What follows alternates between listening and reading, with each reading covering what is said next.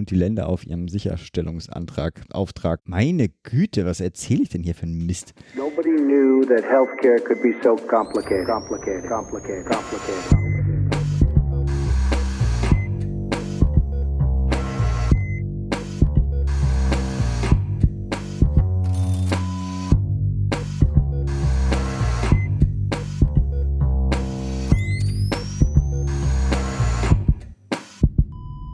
Salut und herzlich willkommen zur Gesundheit macht Politikaufnahme am 15. Dezember 2019. In unsere Episodenzeit fällt der 20. Dezember und zwar der International Human Solidarity Day, a day to celebrate our unity in diversity. Und natürlich von, den, äh, von der Europäischen Union irgendwie. Ich glaube, das, das ist der UN-Tag.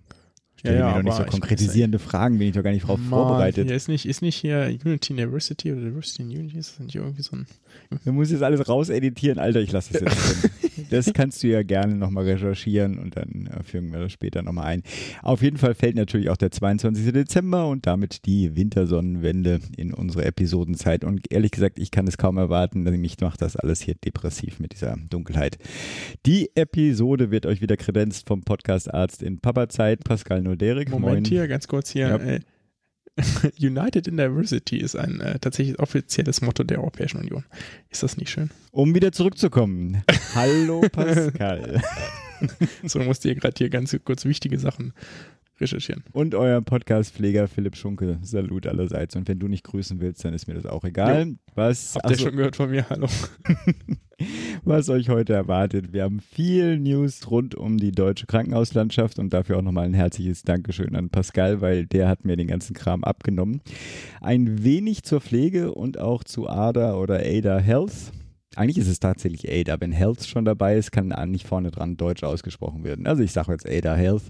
Der erste Teil eines Gespräches mit Sebastian Schönherr von der UAEM, von der Universities Allied for Essential Medicines zum Thema Antibiotikaresistenzen. Natürlich haben wir auch einen Helden der Gesundheit, dieses Mal einen, der ganz viel an Kadavern herumgeschnibbelt hat und natürlich auch wieder eine kleine Terminübersicht. Und der Medizinmux handelt diesmal von einem äh, Papier, was, wie du gesagt gesagt hast, unter Umständen pharmagetränkt ist und zu Fettstoffwechselstörungen oder ich versuche es jetzt mit dem Wort tatsächlich, Dyslipidemien handelt. Ich bin gespannt. So, jetzt fangen wir aber erstmal richtig an. Was gibt es denn bei dir Neues? Ja, äh, ist ganz witzig, dass du mir gerade gedankt hast, weil ich wollte eigentlich sagen, dass ich aktuell hier zu gar nichts komme und dir danken wollte, dass du diesen Podcast am Laufen hältst, weil ich immer darauf irgendwie spekuliere, dass Philipp das mit den Interviews hinkriegt, äh, Fragen hinkriegt, Aufnahmen hinkriegt, Schnibbeln hinkriegt und ich mich dann kurz da reinsetze, Murks quatsche im wahrsten Sinne des Wortes und dann wieder. Aber du hast mir tatsächlich eine große Arbeit abgenommen mit ja, dem Krankenhaus. Gut, jetzt, jetzt, ja, ja, gut, jetzt haben wir genug. Zur Weihräucherung mal wieder runter. Genau, was, was uns, äh, mich tatsächlich beschäftigt hat, war eine Gastroenteritis, die, die tatsächlich die gesamte Familie erwischt hat. Mhm. Ähm, wirkte sehr nach Noro, haben wir natürlich nicht getestet, war bei uns zu Hause. Aber war natürlich, war, ein, war eine spaßige Woche. Oh. Genau, ich hatte es zuerst, dann zwischendrin waren wir uns nicht sicher, ob das Kind was hat und dann hat das meine Frau, genau. Mhm. Und ja, waren wir auf jeden Fall platt und haben auch noch äh, zwei Leute angesteckt, die uns besucht haben in der Zeit, die wir vorgewarnt hatten, äh, dass, dass, dass hier möglicherweise grassiert und die trotzdem gekommen sind. Ja, ist ja nett. Ne? Ja. genau, dann weise ich mal auf etwas hin, was ich schon die ganze Zeit erwähnen wollte, aber nicht äh, immer vergessen ihr das letzte und das vorletzte Mal. Es gibt einen Newsletter von PKV-Verband, der kostenfrei ist, der heißt PKV Morgenvisite. Mhm. Und der ist äh, erstaunlich gut.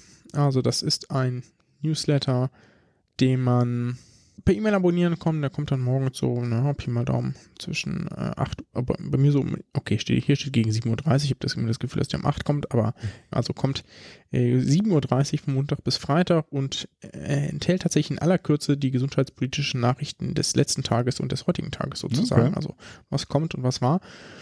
Und korrigiert mich sehr gerne, wenn es noch einen anderen guten kostenfreien. Und das ist eine PKV, ist natürlich die Pflegekammerverband oder so. Auf keinen nee, nee, Fall die private. Schon, warte, genau, schon private Krankenversicherung, aber der ist tatsächlich äh, neutral und äh, gut. Mhm. Kann ich sehr empfehlen, dass man sich da, dass man das abonniert. klicke ich Ich kenne sonst nur kostenpflichtige Newsletter, die auch gut sind, aber eben halt nicht kostenfrei. Ja. Ich weiß nicht, ob du noch irgendwen kennst, nee, äh, der Tagesspiegel macht ja macht? demnächst den Background. Ähm, Genau, der ist den- auch gut, aber halt. Der ist demnächst kostenpflichtig. kostenpflichtig, genau. Äh, und was ich noch sagen wollte, es gibt einen ganz witzigen Adventskalender auf Twitter, also falls ihr da seid, äh, von der Pharma-Mafia. Also das ist auch nicht so wichtig. Das heißt Pharma-Advent. Ich, äh, wir werden da so einen Link reinpacken, mit dem man die Suche findet. Da wird jeden Tag ein Medikament erklärt. Und Okay. zwar auch äh, laienverständlich. Also selbst wenn man jetzt kein, äh, nichts im Gesundheitsbereich studiert hat oder absolut nicht weiß, dass man mit Pharmakokinetik äh, anfangen soll, was dieses Wort bedeutet, dann kann man äh, die Medikamenten, ähm, die wichtigsten Medikamente da eigentlich ganz gut verstehen und ist vielleicht ganz interessant. Willst du nicht was zu deinen, zur, zur, zur physischen Kondition deines Kindes erzählen? Oder Mobilität deines Kindes? Oder? Ich weiß jetzt nicht genau, was du meinst, dass sie, dass sie jetzt quasi aufsteht. Ja. Ja, das als Grundlage. Und was mich ja interessiert ist, äh, dadurch erhöht sich ja dann doch deutlich der äh, Gefahrenradius. Ja, der Gefahrenradius hat sie extrem erhöht. Ich hatte ja schon mal irgendwann getwittert, dass sie jetzt irgendwie selbstständig Türen aufmachen kann und rausgehen Oh, kann leise, ne? Ähm, das war das erste Spaßige. Und jetzt äh, so langsam beginnt sie aufzustehen, was ja auch klasse ist, ne? Und aber natürlich zum Beispiel auch in ihrem Bettchen. Äh, und dann da oben ans Geländer kommt und so. Also Mhm. müssen wir demnächst mal wieder umbauen. Ja, ja, genau. Aber ähm, sie fällt weniger oft um, als das, als ich mir das vorgestellt habe. naja, weißt du, wenn sie sich überall hochzieht, ne, ist ja schon immer die Gefahr, dass sie das Gleichgewicht verlieren, weil ist ja alles Übungssache. Müssen wir Mhm. erstmal lernen, wie das klappt. Naja, Süß. Bei dir? Ja, ich weiß gar nicht, wo ich jetzt gerade anfangen äh, soll. Ja, vielleicht auch mal mit was äh, sehr Schönem. Und zwar am 6.12. fand ja diese Veranstaltung mit dem Edzard Ernst äh, statt, Trugschlüsse in der Alternativmedizin, wo ich übrigens unser Buch, was wir von Winfried geschenkt bekommen haben, unterschreiben habe lassen. Da entsteht jetzt auch, also das war ja eine Veranstaltung von GWOP, Partei der Humanisten und den säkularen Humanisten an Berliner Hochschulen. Hoffentlich tue ich da keinem was äh, zuleide, was die Namen betrifft eine Gemeinschaftsveranstaltung und da habe ich auch ein paar Kameras hingestellt und da gibt es auch ein Video im Entstehen. Das hapert jetzt so ein bisschen daran, dass ich einfach dieser Tage nicht die Zeit finden kann, das ordentlich zu bearbeiten und es dauert dann doch etwas länger mit der Hardware, die ich hier zur Verfügung habe und von daher, sobald es fertig ist, kommt natürlich dann ein Link in die Show Notes beziehungsweise werde ich das auch sonst irgendwie äh, kommunizieren. Es lohnt sich, wie glaube ich alle Vorträge von RZR sich äh, lohnen, auch nochmal anzugucken. Dann waren die letzten Tage ja zumindest äh, geprägt durch meinen Vater oder die Betreuung meines Vaters. Ich will ja auch nicht zu tief einsteigen. Ich fand es so lustig, ich habe die 116, 117 dann auch tatsächlich mal ausprobiert, über die wir so viel geredet haben. Fand es ein Mhm. bisschen erstaunlich, dass ich so 15, 20 Minuten in der Warteschleife war. Und dann natürlich der Klassiker, Notarzt kam dann natürlich, aber kann natürlich kein Notfalllabor machen, was ich war irgendwie vorher auch schon klar und so mussten wir dann doch zur Notfallaufnahme. Und die ist hier, wir sitzen hier in Klado. Das nächste ist dann dieses anthroposophische Schwurbelzentralkrankenhaus. Und äh, da war es natürlich etwas, also äh, für mich etwas seltsam, dahin zu gehen. Gleich im Wartezimmer lag dann auch dieses, ich äh, kannte das Ding nicht, Info 3 heißt das Magazin aus, mit dem großen Titel Homöopathie wirkt. Man kann sich vorstellen, wie ich darauf reagiere. Wie auch immer. Auf jeden Fall Mhm. Homöopathie wirkt ohne jede Zusatzzeile. Und dann habe ich meine Wartezeit damit verbracht, ein bisschen Aufklärungsarbeit zu leisten und ähm, die entsprechende wüten. Ergänzung äh, überall mal zu notieren. Wie dem auch sei, danke an, äh, ich habe es ja ein bisschen vertwittert, danke an die ganzen unterstützenden Nachrichten. Meinem Vater geht es auch inzwischen gut ne? und es scheint so ein bisschen in, ja, zum geriatrischen Klassiker sich zu entwickeln. Also es war so wahrscheinlich eine Elektrolytentgleisung, der hat einfach zu wenig getrunken. Nehmen wir mal an. Mhm. Ja. Ja. Weitere Diagnostik Klassiker. läuft, genau. Noch eine Sache, der ich habe, es gibt eine weitere Episode von diesem Podcast ähm, Armut und Gesundheit, bei dem ich ja mitwirken darf. Diesmal Thema Digitalisierung, auch da kommt der Link in die Show Notes. Äh, sorry, doch noch eine kleine Ergänzung. Weil ich das letztes Mal in den News erwähnen wollte und irgendwie verpasst habe, es gibt natürlich auch wieder schöne Globokalypse-News. Und zwar hat sich inzwischen die, wenn ich das richtig gerechnet habe, die sechste Ärztekammer sich für eine schwurbelfreie Versorgung und damit gegen eine Zusatzbezeichnung Homöopathie ausgesprochen.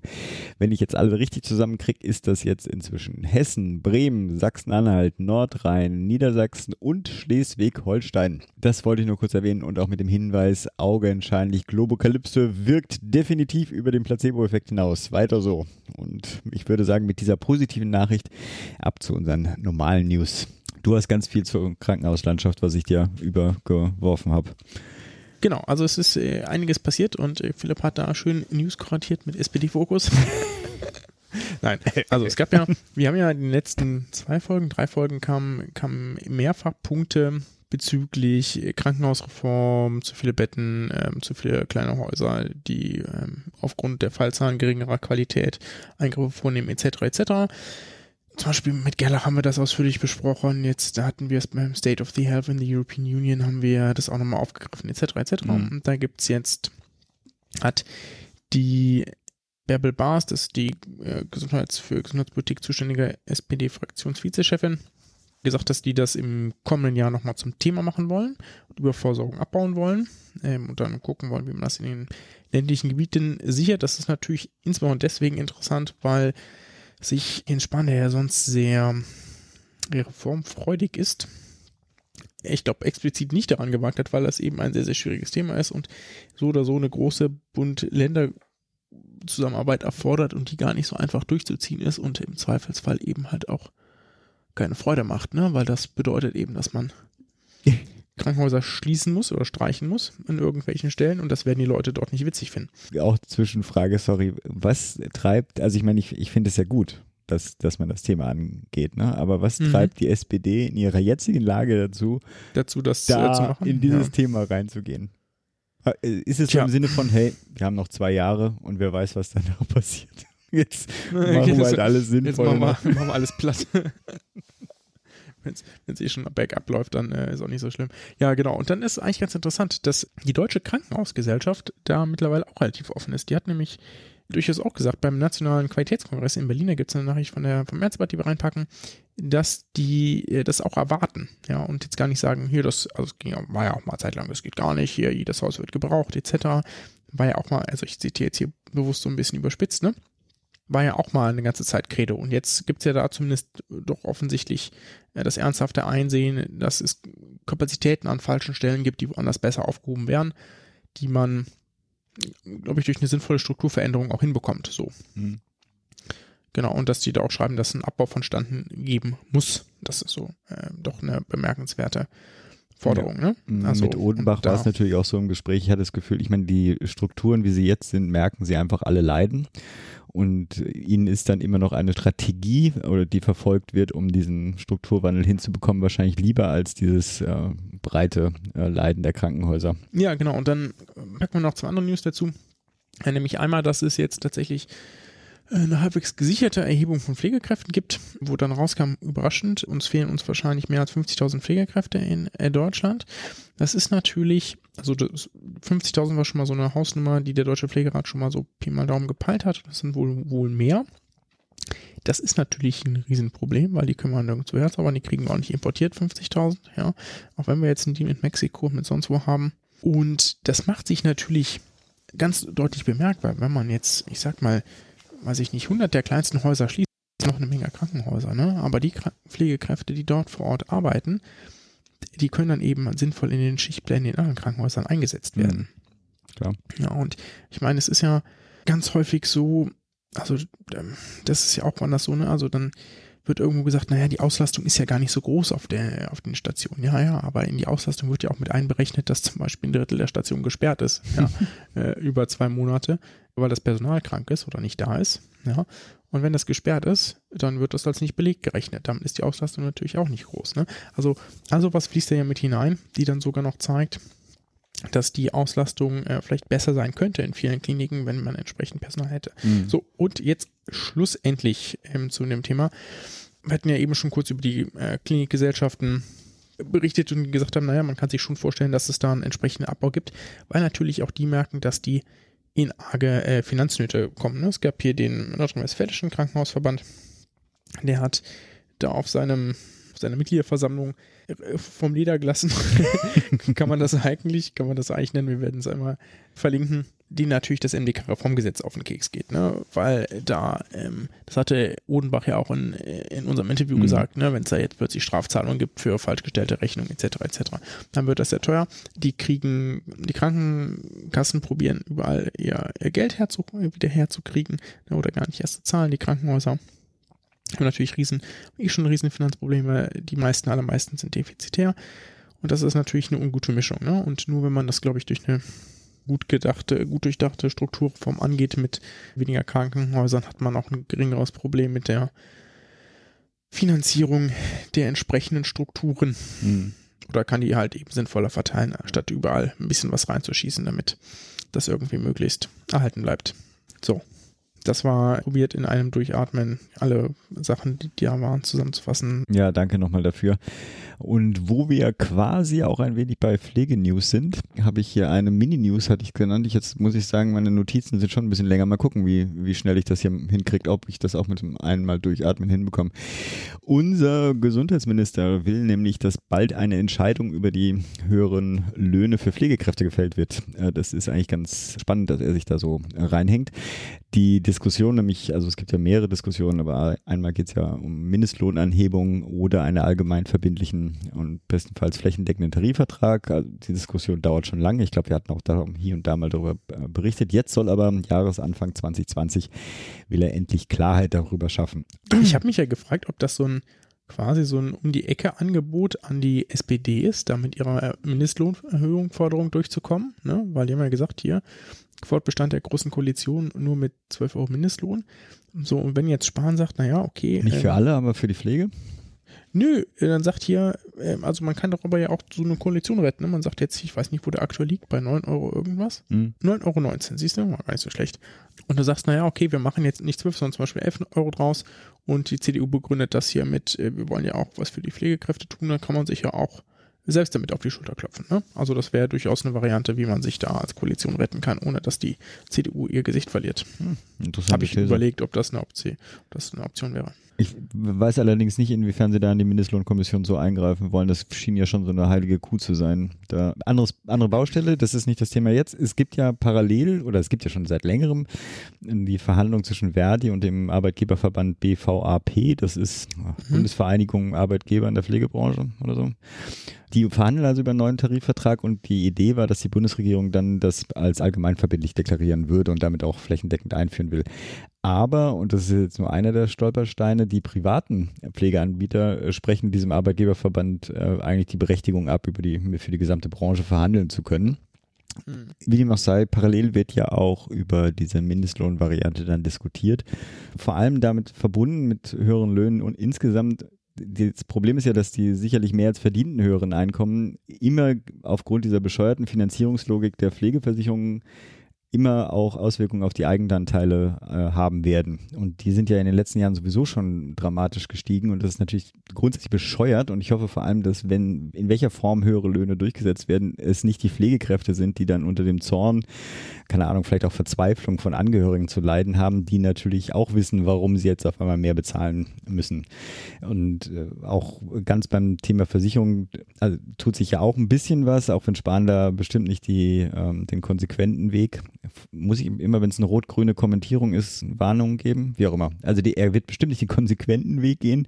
Er hat äh, letztens gesagt, eine Vollversicherung entspricht nicht meinem positiven Familienbild. Angehörige haben auch im Pflegefall eine Verantwortung füreinander ich kapiere es nicht, wieso das gegen eine Vollversicherung spricht. Also als ob die Verantwortung füreinander in der Familie sich nur darin zeigen kann, dass man sich äh, im Zweifelsfall in den finanziellen Ruin führen lässt, wie auch immer. Ich schließe mit der Forderung nach einer Pflegebürgerversicherung und würde sagen, wir bleiben bei der News bei der Pflege und es gibt einen interessanten Hashtag. Auf Twitter, genau. Heißt Respect Nurses. Jetzt haben wir ja schon wieder was zu Twitter, aber äh, es lohnt sich da reinzugucken. Da berichten ganz viele Angehörige von Gesundheits- und Krankenpflege und anderen äh, Pflegefachberufen über Übergriffe primär. Hm. Die ihnen passiert sind im Krankenhaus, äh, zu Hause in der ambulanten Pflege hm. etc. Teilweise sehr krass, teilweise erschreckend verstörend. Ähm, ja, also alles Mögliche dabei, von irgendwie anzüglichen, unnötigen Bemerkungen, Kommentaren bis sexistisches, rassistisches Verhalten etc. Mhm. Also ist alles dabei. Es sind auch Männer betroffen, also nicht nur, nicht nur Frauen, die da berichten. Genau, ja. Macht einen sehr betroffen, wenn man das liest.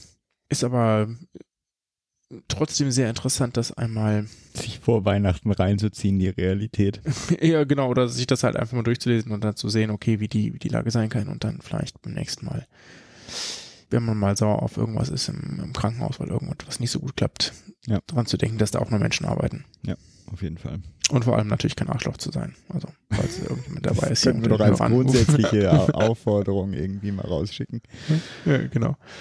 Gut, ich habe nur eine ganz kleine News. Ich habe gesagt 20 Sekunden. Ich finde, manchmal macht die AOK, vor allem der Bundesverband, gibt dann ja auch ein paar äh, nette News raus. In dem Fall äh, haben sie ein paar Grafiken zum deutschen Gesundheitssystem erstellt. Was ich ganz lustig fand, ist, wie teilen sich 100 Euro der Ausgaben der Krankenkassen auf? Einfach in welche Blöcke, Krankenhaus, Arzneimittel etc. Link zu dem Bild habe ich in die Shownotes gepackt. Genau. Und du bist Mhm. jetzt bei der TK. Genau, ich glaube, wir hatten tatsächlich, äh, ich wollte es eigentlich nochmal nachgucken, habe es aber natürlich irgendwie vercheckt, ob wir das schon mal aufgegriffen hatten. Ich glaube aber schon, dass sich bei Ada Health unklar war, ob die, oder es gab, es gab jemanden, der hat überprüft, was machen die denn mit den Daten, wenn man äh, da seine Symptome eingibt und der hat das alles mal getrackt, was die so an Traffic rausschicken. Das war Mike Kuketz.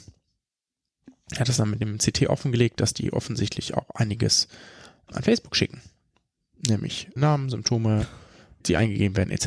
Ich glaube, das hatten wir schon mal, oder? In der, in der Episode, wenn nicht. Sage ich jetzt mal Okay, nichts dann- dazu? Hat man bestimmt. Äh, Im Zweifelsfall weiß es also auch ich, kein anderer. ich wollte, ich wollte es, genau, weiß schon keiner mehr von euch. Genau. Und das hat jetzt dazu geführt, dass die Techniker, äh, die hatten ja unter anderem eine der ersten Kooperationen mit Ada Health. Die haben darauf jemanden beauftragt zu sagen, hier, schaut dir das doch mal bitte genau an. Ja, ob das denn korrekt ist oder ob das nur, ähm, wie so die Vorwürfe sind, ne? also sind die begründet, in welcher Art sind die begründet, etc. Und der konnte dann diese Vorwürfe nicht vollständig ausräumen und deswegen haben die alle Verlängerungen da entfernt. Genau. Und die Kooperation ruht jetzt sozusagen. Und das ist natürlich ein enormer Druck auf den Anbieter dieser App. Ne? Also so, es fanden ja einige sehr, sehr cool. Ich fand die auch ganz cool, weil die relativ korrekt Dinge, also wenn ich sage, ich habe jetzt so den, den und den Patienten so fiktiv und ich äh, würde vermuten, dass das die Diagnose ist, dann äh, spuckt die App mir die auch als äh, unter den Top-Dingern aus. Also Hm. hat schon zumindest in den Anwendungsfällen, in denen ich es erprobt habe, Hm. recht gut funktioniert. Ja. Ist ja aber auch klar, weil das ist ja in meinem Kopf auch nur ein Algorithmus, der abläuft. Der ist noch nicht so verschriftlich wie bei Ada Health. Ja, so, jetzt genug dazu. Genau, wir kommen wieder zurück zur Pflege. Und zwar geht es da um die Kurzzeitpflege. Es gibt da etwas Bewegung.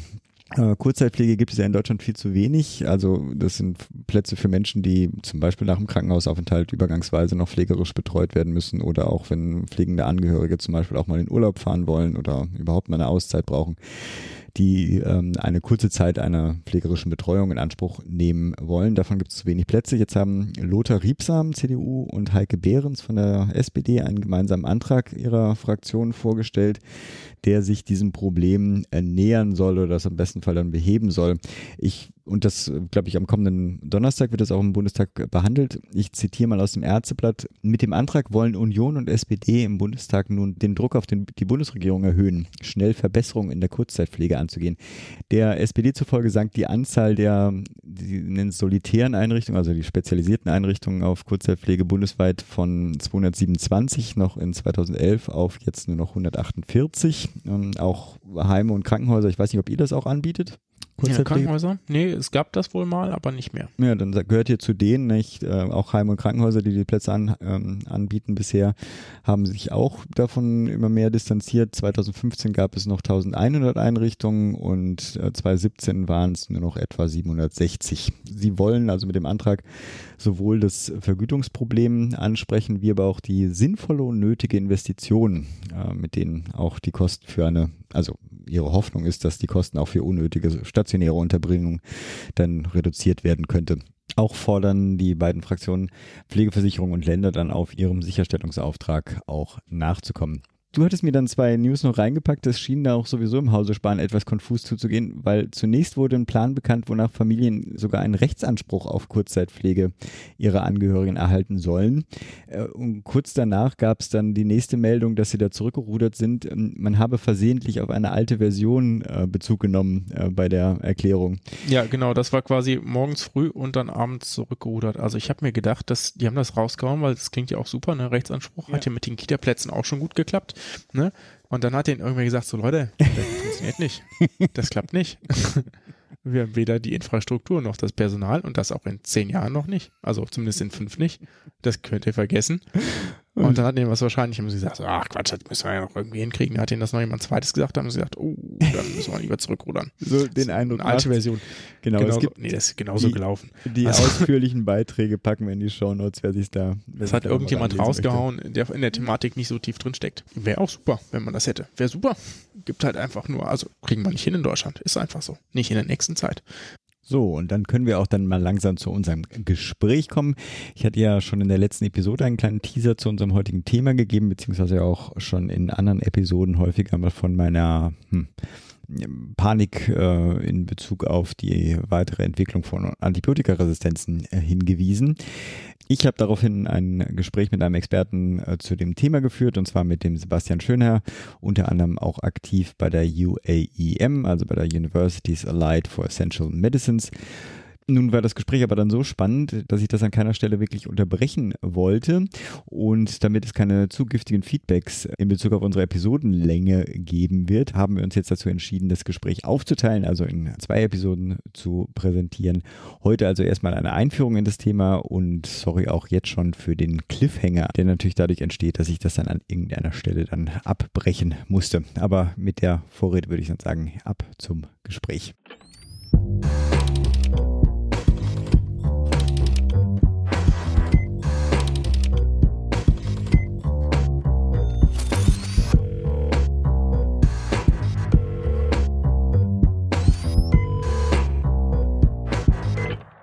So, guten Morgen Sebastian erstmal. Moin, beziehungsweise guten Abend bei Oh, mir. ja, und das ist auch schon ein kleiner Hinweis für etwas, was ich dann auch, äh, was wir gleich ein bisschen näher erläutern werden. Erstmal danke natürlich, dass du uns hier als Experte für ein äh, wichtiges Thema, wie ich finde, ja zur Verfügung stehst. Äh, Wir werden ja noch klären, ob es ein wichtiges Thema ist oder ob ich da einer Filterbubble-Diskussion äh, verfallen bin. Aber bevor wir einsteigen, vielleicht willst du kurz erzählen, wer du bist, was du machst und vielleicht auch ganz spannend, warum es eine viereinhalbstündige Zeitverschiebung gibt, weil du bist ja in Indien. Also, ich bin Sebastian Schönherr, Medizinstudent im sechsten und damit letzten Studienjahr. Interessiere mich für ja, Global Health, Gesundheitspolitik und, und vieles mehr. Mhm. Und äh, da auch äh, insbesondere Antibiotikaresistenzen. Ich bin seit ungefähr fünf Jahren oder so bei UAEM, ähm, Universities Allied for Essential Medicines. Wie der Name sagt, es ist so eine Organisation, die sich eben für gerechten Zugang zu Medikamenten einsetzt, aber auch für faire Forschung und Entwicklung. Und ein Thema, mit dem wir uns auch beschäftigen, sind eben Antibiotika, insbesondere angesichts äh, der Probleme, die wir da eben äh, aktuell weltweit sehen. Genau, da hatten wir 2016 mal eine Kampagne zu dem Thema weltweit und genau, die habe ich irgendwie geleitet, koordiniert, so bin ich in dieses Thema gekommen und habe jetzt auch weiter für den Verein irgendwie häufiger was zum Thema gemacht. Hm. Wir sind Teil von so einer Koalition von NGOs, äh, Antibiotic Resistance Coalition. Da vertrete ich UAM und habe da das Glück, mit ganz vielen richtigen Experten, also hauptberuflichen Experten zusammenzuarbeiten und habe deshalb auch mal ganz coole Einblicke. Genau. Und jetzt, nicht ganz zufällig, mache ich meine Doktorarbeit in der Infektiologie äh, Ach so. zum Thema Antibiotic Stewardship in Leipzig. Passt also auch ganz gut. Okay, ich warte immer noch auf Indien. ich dachte, du machst Ja, da genau, das okay. kommt jetzt. Jetzt Okay. bin ich fertig. Indien, also ich mache mein PJ gerade, also praktisches Jahr. Das mache ich jetzt gerade in Indien, mein erstes Spezial. Wo genau eigentlich? Vor in Vellore heißt die Stadt, also E V-E-L-L-O-R-E. Äh, Okay. eine relativ kleine Stadt zwischen Chennai und Bangalore, was beides sehr große Städte sind, weit im Süden des, äh, des riesigen Landes. Hm. Ah, schön warm. Genau. Die Stadt ist nicht so besonders, aber das Krankenhaus ist sehr besonders. Also war jahrelang irgendwie, so sagt man es jedenfalls, das beste Krankenhaus des Landes. Jetzt ist es zumindest noch eins der besseren. Und äh, die haben super coole Community Health, Public Health Programme und so. Und das ist ganz spannend. Und es ist mir von indischen Kollegen, die ich durch die vorher erwähnte Arbeit Mhm. kenne, erwähnt äh, oder empfohlen worden. Deshalb bin ich jetzt hier. Wenn du sagst kleine Genau. Stadt, äh, wahrscheinlich trotzdem eine Million Einwohner oder ist das ein Vorurteil? Nee, nee, tatsächlich nur äh, 200.000. Hey, okay, also es ist schon, also ich meine, ist natürlich für deutsche Verhältnisse dann eine Großstadt, aber hier halt klein. Aber ja, ist auch wirklich nicht so riesig. Also mein Kreuzberg ist immer noch größer, das ist doch schon mal gut. So, ich hatte dich ja nicht ganz uneigennützig hier äh, reingeholt. Und zwar habe ich ja im Podcast schon mehrmals das Thema Antibiotikaresistenzen angesprochen. Und jetzt wollte ich mit dir klären, inwiefern das jetzt eine Filterbubble-Diskussion ist, dass ich hier manchmal so ein bisschen äh, Panik schiebe oder ob das tatsächlich eine äh, reale Herausforderung ist. Insofern mal ein ganz großer Umschlag. Äh, führ uns mal ein. Ja, also erstmal zur Filterbubble, weil ich den Begriff schon so schön finde und es kann schon sein, dass diese Diskussion nur in einer Filterbubble stattfindet. Das ist sicherlich ist es ein bisschen ein nerdiges Thema, weiß ich nicht genau, aber das Problem, das ist auf jeden Fall meiner Meinung nach deutlich, deutlich größer und existiert nicht nur in einer Filterbubble, mhm. sondern ähm, das existiert, naja, auch eigentlich insbesondere leider dort, wo Leute gar nicht so viel drüber reden. Ähm, also die meisten Menschen, die, die an diesem Problem leiden, leben halt in Low- and Middle-Income-Countries, da redet man nicht so viel drüber, aber dort gibt es die größten Probleme. Also ich würde sagen, es ist nicht nur ein Filterbubble-Problem, aber sicherlich ist es ein Problem, was in letzter Zeit deutlich mehr Aufmerksamkeit bekommen hat. Vielleicht äh, haue ich einfach ein paar Fakten raus, mhm. um zu illustrieren, warum ich denke, dass das ein wichtiges Problem ist.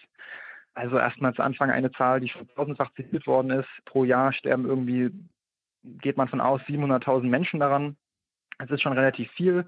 Und Wenn du sagst daran, heißt das an Infektionen, die nicht mehr mit Antibiotika, die wir haben, behandelt werden können. Weil, weil sozusagen, was heißt daran? Sie sterben ja nicht an ja. Antibiotika, sondern sie sterben nee, ja an einer Infektion. Genau. Danke, danke, danke. Du hast genau recht. Also es ist richtig. Die sterben an, an, an nicht mehr behandelbaren, also resistenten Keimen sozusagen. Ähm, Genau, äh, so sieht das aktuell aus. Und dann, es kam vor ein paar Jahren, ich glaube 2015, 16 oder so, kam so ein äh, Bericht raus oder so ein Report, der wurde von der britischen Regierung in Auftrag gegeben, wird ungefähr in jedem Artikel zitiert, ich erzähle es trotzdem nochmal. Also da wurde halt postuliert, dass wenn wir jetzt nicht mehr unternehmen, dass diese Zahl halt massiv ansteigen wird und dass 2050, glaube ich, halt 10 Millionen Menschen pro Jahr an resistenten Keimen sterben. Das wäre dann die größte Todesursache überhaupt von allen, mhm. die wir so haben und dass es uns halt unglaublich viel kosten wird. Äh, ähm, ich glaube, da haben sie ausgerechnet irgendwie 100 Billionen äh, an Verlust des mhm. Bruttoinlandsproduktes weltweit. Ich kann mir sowas nicht vorstellen, solche Zahlen, aber deshalb kann ich ja vielleicht nochmal ein paar, ja, ein paar weniger abstrakte Beispiele mhm. irgendwie so geben. Gerne, gerne. Also ich habe jetzt gerade nochmal so einen Bericht von UNICEF gelesen und die haben äh, irgendwie gesagt, dass, dass jedes zweite Baby, was derzeit bei dem HIV diagnostiziert wird, dass man dort ähm, halt bereits Resistenzen ähm, findet gegen typischerweise eingesetzte Medikamente. Dann man ja riesige Probleme mit Resistenzen bei Tuberkulose ähm, zurzeit, die dadurch total schwer behandelbar wird. Es gibt weite Gebiete, wo starke Resistenzen gegen Malaria-Medikamente ähm, vorherrschen. Und genau, vielleicht erzähle ich noch ein bisschen was hier zu Indien lokal, weil da kriege ich gerade halt auch schon ein bisschen was von den Problemen mit. Äh, Indien ist vielleicht das Land, was oder eins der Länder, was ja, wo dieses Problem irgendwie am krassesten ist. Da kam jetzt eine Studie raus, da hat man einfach mal ein bisschen im, ja, im Stuhl von gesunden Indern äh, gewühlt und, und gefunden, dass irgendwie bei zwei Dritteln der gesunden Inder, die jetzt nicht irgendwie vorher gerade behandelt wurden, findet man halt äh, resistente Keime, die halt resistent sind gegen ja, also ich glaube, es waren Cephalosporine, Fluorchinolone, also Medikamente, die wir total oft einsetzen, die auch relativ breit wirksam sind. Das ist jetzt für die erstmal nicht so schlimm. Äh, das sind einfach ganz normalen, das ganz normale Darmflora. Aber wenn die jetzt irgendwie ähm, ja, Probleme machen, dann sind sie halt nicht mehr heilbar. Mhm. Genau. Und ich kann vielleicht noch eine Geschichte erzählen, also von einer Patientin erzählen, die ich gestern hier gesehen habe. Datenschutz? Ob das passt. ja, okay. Keine Namen nennen? Also ich fand es einfach total krass, weil ich, man liest immer so diese Zahlen und man kann es irgendwie nicht, also ist immer so abstrakt und ich fand es krass, das mal so zu sehen. Also war eine junge Patientin, ich glaube so 20 Jahre oder so, und äh, ich habe die bei der Visite eben gesehen und die war total abgemagert, ganz schwach, irgendwie so eine Nasensonde, über die sie ernährt wurde und eben so ein äh, Tracheostoma, also so ein Tubus mhm. im Hals direkt. Und der ging es jetzt schon wieder besser. Und ich dachte halt, ich habe ja nicht verstanden, was sie geredet haben. Das ist das Problem gerade hier in, der, in dem Community Health Bereich. Da sprechen die Leute halt meistens nicht Englisch. Deshalb habe ich die Kommunikation nicht richtig verstanden und dachte aber, oh je, die hat eine schlimme Krebserkrankung oder sowas mhm. und ist da jetzt irgendwie palliativ. Und dann hat mir der Arzt danach ein bisschen was über die Patientin erzählt. Und die kam halt ursprünglich ins Krankenhaus mit einer Influenza, also mit einer normalen Grippe. Mhm. Und naja, das hat sich dann irgendwie so eskaliert, dass sie äh, ja respiratorisch insuffizient geworden ist. Wie auch immer, war auf Intensivstation, hat sich so einen berühmten Problemkeim eingefangen, mhm. Acinetobacter baumannii, und äh, wurde dann mit also Unmengen von echt heftigen Reserveantibiotika vollgekippt. Also Cholestin und Meropenem hat sie da in, in, in, in großen Mengen bekommen und ist jetzt wahrscheinlich so weit durch so, wird das wahrscheinlich überleben, aber es ist halt schon krass. Also Mhm. das habe ich auch vorher noch nicht so richtig gesehen und habe halt mit dem Arzt darüber geredet und habe gefragt, was die dann halt noch so im Petto, sage ich mal, haben. Und ja, er hat mir erzählt, mit den schwereren Gram-negativen resistenten Keimen, da haben sie halt so vier Medikamente ungefähr, die sie geben können. Zwei davon sind eigentlich ziemlich alte, die hat man wieder so ausgebuddelt, Mhm. Phosphomycin und Cholestin. Auch uncoole Nebenwirkungen. Also die zum Beispiel hatte so Schluckstörungen und sowas, weil sie Nervenschäden davon Scheiße. bekommen hat. Mhm. Und wenn die nicht funktionieren, dann kannst du halt nichts mehr machen. Ne? Also dann kann man nochmal einen Resistenztest machen, nochmal gucken, vielleicht hat man Glück, irgendwas anderes funktioniert noch oder so. Ansonsten machst du halt nur neue Kombination, höhere Dosis, hoffst, dass du irgendwie durchkommst. Aber Mhm. Dann ist halt auch schon Schluss. Ne? Also das illustriert das, glaube ich, ganz gut. Also sowas ist bei uns schon echt noch relativ selten und auch hier natürlich absolut nicht die Norm, aber ist ja ist halt ein, irgendwie ein beängstigendes Bild. So. Ja, ich muss auch nochmal Genau. die Zahl äh, konkret raussuchen, aber auch in Deutschland sind ja schon mehrere, also sterben ja mehrere, jedes Jahr mehrere tausend Menschen an nicht mehr behandelbaren ähm, Keimen.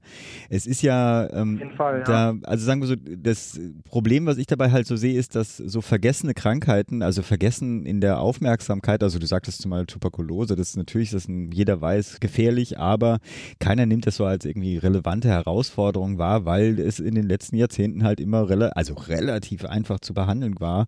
Und auf einmal kommen solche Krankheiten dann halt wieder, beziehungsweise auch zu Infekten, wie du das auch gerade genannt hattest, sozusagen, die dann auf einmal zu lebensbedrohlichen Szenarien werden, wenn man halt diese Standardmedikamente, an die man sich so gewöhnt hat, dann einfach nicht mehr nehmen kann. Kommen wir mal ganz kurz, äh, vielleicht sozusagen so eine, so eine Basis äh, mal zu legen. Also Resistenzentwicklung ist ja eigentlich nichts Außergewöhnliches. Wir haben ja unsere Evolution, die ja stand, ständig irgendwie weiterläuft.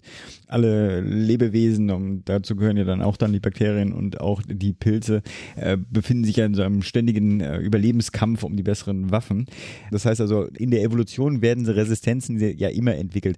Wie en- unterscheidet sich denn die heutige Situation von dieser ja, natürlichen Resistenzentwicklung?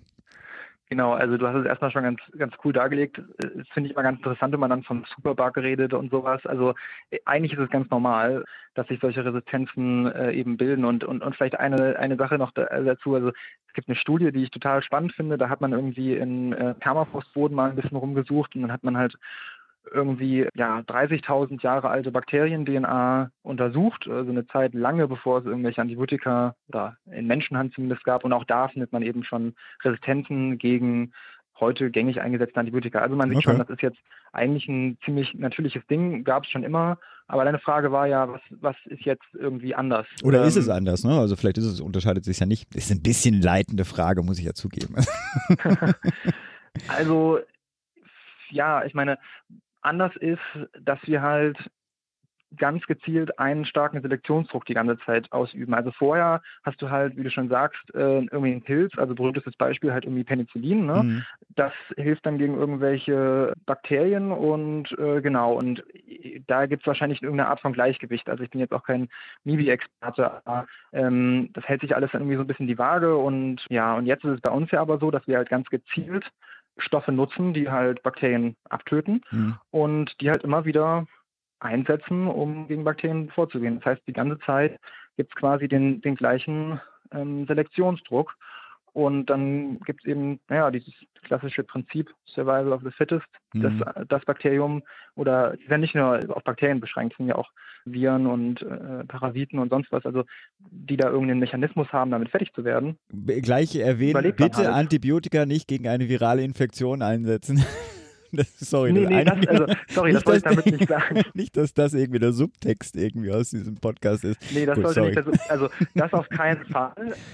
Aber, also was ich sagen wollte, ist, dieses Resistenzphänomen, das finden wir nicht nur Ja, bei ja, Antibiotika natürlich, und nicht nur bei klar. Bakterien, sondern findest du eigentlich bei allen lebenden Sachen. Das findest du sogar gegen äh, Desinfektionsmittel und so, total spannend. Aber bleiben wir mal beim Punkt. Ja, ja. Ähm, genau, natürlicher Prozess, wir schieben den total an.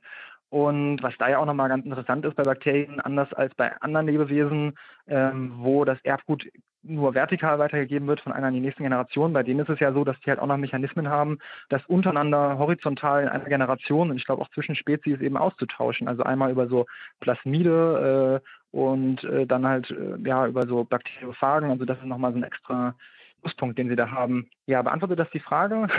nee, ich, ich, ich finde schon, also im Prinzip ist es ja so, man nehme zu wenig Antibiotika, um alle abzutöten. Ja, im Effekt bleiben welche übrig, die Resistenz dagegen entwickeln können oder schon haben. Und aber nicht nur das, sie sagen ihrem Kumpel nebenan auch so, hey, hier übrigens, äh, das hat mir geholfen, ähm, nimm dir das mal an. Ungefähr, ja. Und äh, so macht man diese Situation dann irgendwie. Äh, womit wir dann schon ein Thema ja angesprochen haben, dass halt äh, Antibiotika gegebenenfalls nicht wie soll ich sagen, korrekt äh, angewandt werden. Das ist eine schöne Überleitung nämlich zum nächsten Thema, nehme ich mal an. Was können wir als Menschheit, als keine Ahnung, als Ärzteschaft würde ich mal sagen, primär ja. Äh, ja, beziehungsweise auch als Patienten, die wir ja unsere Medikamente einnehmen sollen, dagegen tun. Ich greife nochmal eine Sache auf, die du eben gesagt hast, weil es so schön passt. Du hast ja so gesagt, wenn man, wenn man die Medikamente vielleicht nicht in der Dauer oder in dem Ausmaß nimmt, wie man es äh, wie man sollte, dann kommen eben Resistenzen. Es gibt ja immer dieses Mantra, hat man schon tausendmal gehört, Medikamentenpackung auf jeden Fall bis zum Schluss nehmen. Mhm. Und da vielleicht nochmal, das ist eigentlich ganz interessant, also ganz so dogmatisch kann man das, glaube ich, eigentlich auch nicht mehr sehen. Mhm. Da gibt es eigentlich auch schon die zeigen, das muss gar nicht unbedingt richtig sein. Und das ist deshalb so, weil gar nicht unbedingt die Bakterien resistent sind, gegen die wir vorgehen immer, sondern, und das ist eine Sache, an die man oft nicht denkt, man betrifft ja alle Bakterien, also zum Beispiel eben im Magen-Darm-Trakt kriegen das ja alle irgendwie mit ab, ne? Mhm. Und dann hast du halt den Kollateralschaden, dass halt nicht unbedingt dein Durchfallbakterium oder sowas resistent wird, sondern eben alles andere, was du sonst so im, mhm. im, äh, im Bauch hast. Und deshalb geht man jetzt, oder in der Mundflora oder wo immer, äh, jetzt geht man eher so ein bisschen dazu über, dass man sagt, naja, lieber eher kürzer, gezielt und ein bisschen höher dosiert. Aber ich glaube, als Take-Home für jeden Nichtarzt äh, kann man sagen, am wichtigsten ist es, dass man auf den Arzt einfach hört. Äh, also, weil das Ding ist, das Problem ist, es gibt da auch keine klare Regel. Es unterscheidet sich halt total von, von Bakterium zu Bakterium. Also bei Tuberkulose zum Beispiel ist es halt unglaublich wichtig, dass du immer die Packung oder naja, die, die Verschreibung quasi bis zum Schluss nimmst, weil sonst wird eben genau das Tuberkulosebakterium äh, mhm. super resistent. Aber das ist jetzt wieder ein bisschen abgeschwiffen. Vielleicht, ich weiß nicht genau, jetzt wolltest du ja schon sagen, was können wir machen. Soll ich doch noch mal ein bisschen was kurz dazu erzählen, warum wir quasi die Resistenzen antreiben. Also jetzt war ja, gerne, gerne, klar. da kann ich, glaube ich, noch ein bisschen mehr zu erzählen, weil das ist ja schon, schon wichtig. Also du hast schon gesagt, klar, als Arzt äh, ist man da irgendwie in der Verantwortung. Wir verschreiben oft irgendwie zu viel oder auch die falschen Sachen. Das ist relativ krass. Also es ist ja nicht so leicht, da eine gute Studie zu machen, aber es gibt Studien, die sagen, dass ungefähr ein Drittel oder so der Medikamente, die verschrieben werden beim Hausarzt, aber wahrscheinlich auch in, in Krankenhäusern, in, in, also in, für Deutschland habe ich die Zahlen schon gehört, aber auch für USA und so, dass ein Drittel der Medikamente entweder gar nicht notwendig wäre oder oh. irgendwie ja, falsch halt ist, mhm. falsche Dosis, äh, so was auch immer. Das ist schon relativ krass. Also es passieren auf jeden Fall Fehler in, in Arztpraxen und grundsätzlich sagen, je mehr Antibiotika eingesetzt werden, desto mehr kommen Resistenzen. Das, das so als ganz mm. basale mm. These irgendwie. Da gibt es dann immer so schöne Grafiken, wo man sieht, das und das Land setzt so und so viel ein, anderes irgendwie weniger und äh, dann siehst du irgendwie eine Korrelation, wo mehr eingesetzt wird, findest du mehr Resistenzen. Mhm. Das Problem ist, ganz, es ist natürlich noch viel komplizierter, weil wenn man sich dann auf einer globalen Skala anguckt, dann, dann sieht man halt, dass es Länder gibt, wie zum Beispiel Indien, wo insgesamt der Verbrauch eigentlich deutlich niedriger ist als in Ländern wie Deutschland und trotzdem gibt es viel mehr Resistenzen. Und deshalb kann man noch so als andere grundlegende Sache sagen, alles, was gut für naja, normale Bakterien, sage ich mal, ist, ist auch gut für resistente Bakterien. Also wenn man eine Umgebung hat, in der sich Bakterien gut äh, ausbreiten können, also schlechte Hygienebedingungen, Lebensumstände, wo Menschen mhm. eng beieinander sind und so weiter und so fort. Also überall dort werden sich auch eben resistente Bakterien weiter ausbreiten können. Also das ist auch so ein Faktor. Dann wird ja oft gesagt, irgendwie es ist nicht nur die Humanmedizin, wo viel zu viel und auch irgendwie falsch und so verschrieben wird oder gar nicht verschrieben wird. Ich meine, hier zum Beispiel gibt es, glaube ich, eigentlich keine Verschreibungspflicht. Man kann sich das einfach so kaufen. Es ist ja auch so, dass in anderen Sektoren total viele Antibiotika und sogar noch mehr Antibiotika gebraucht werden. Also in der Tiermast werden super viele Antibiotika eingesetzt. In den USA, da weiß ich jetzt die Zahlen, da ist es so, dass irgendwie 70 Prozent der Antibiotika, die insgesamt dort eingesetzt werden, werden für Tiere eingesetzt, wow. also viel mehr als für Menschen. Ja. Äh, das ist also ziemlich krass. Und genau, was da auch problematisch ist, ist, dass halt auch absolute Reserveantibiotika dort eingesetzt werden. Also Cholestin, dieses Antibiotikum, was ich eben erwähnt habe, das wird zum Beispiel in vielen Ländern auch noch in der Tiermast eingesetzt. Das ist ein Riesenproblem. Also in der EU haben wir da schon große Fortschritte gemacht, aber weltweit ist das schon noch ein, ein Riesending. Und dann, was ja auch tragisch ist, jetzt werden die Tierschützer vielleicht sagen, ja hey, aber wenn die Tiere krank sind, dann brauchen die doch Antibiotika, die muss man doch auch heilen. So klar, auf jeden Fall. Aber das Problem ist, die werden meistens eigentlich ja, zum Beispiel als, als Growth Promoter eingesetzt, also mhm. damit die Tiere schneller wachsen. Ich weiß nicht genau, wie das funktioniert, aber es funktioniert. Und ähm, dann werden die ganz oft prophylaktisch ähm, eingesetzt, also um quasi ja die schlechten äh, infektionsfreundlichen Lebensumstände mhm. auszugleichen, so ein bisschen.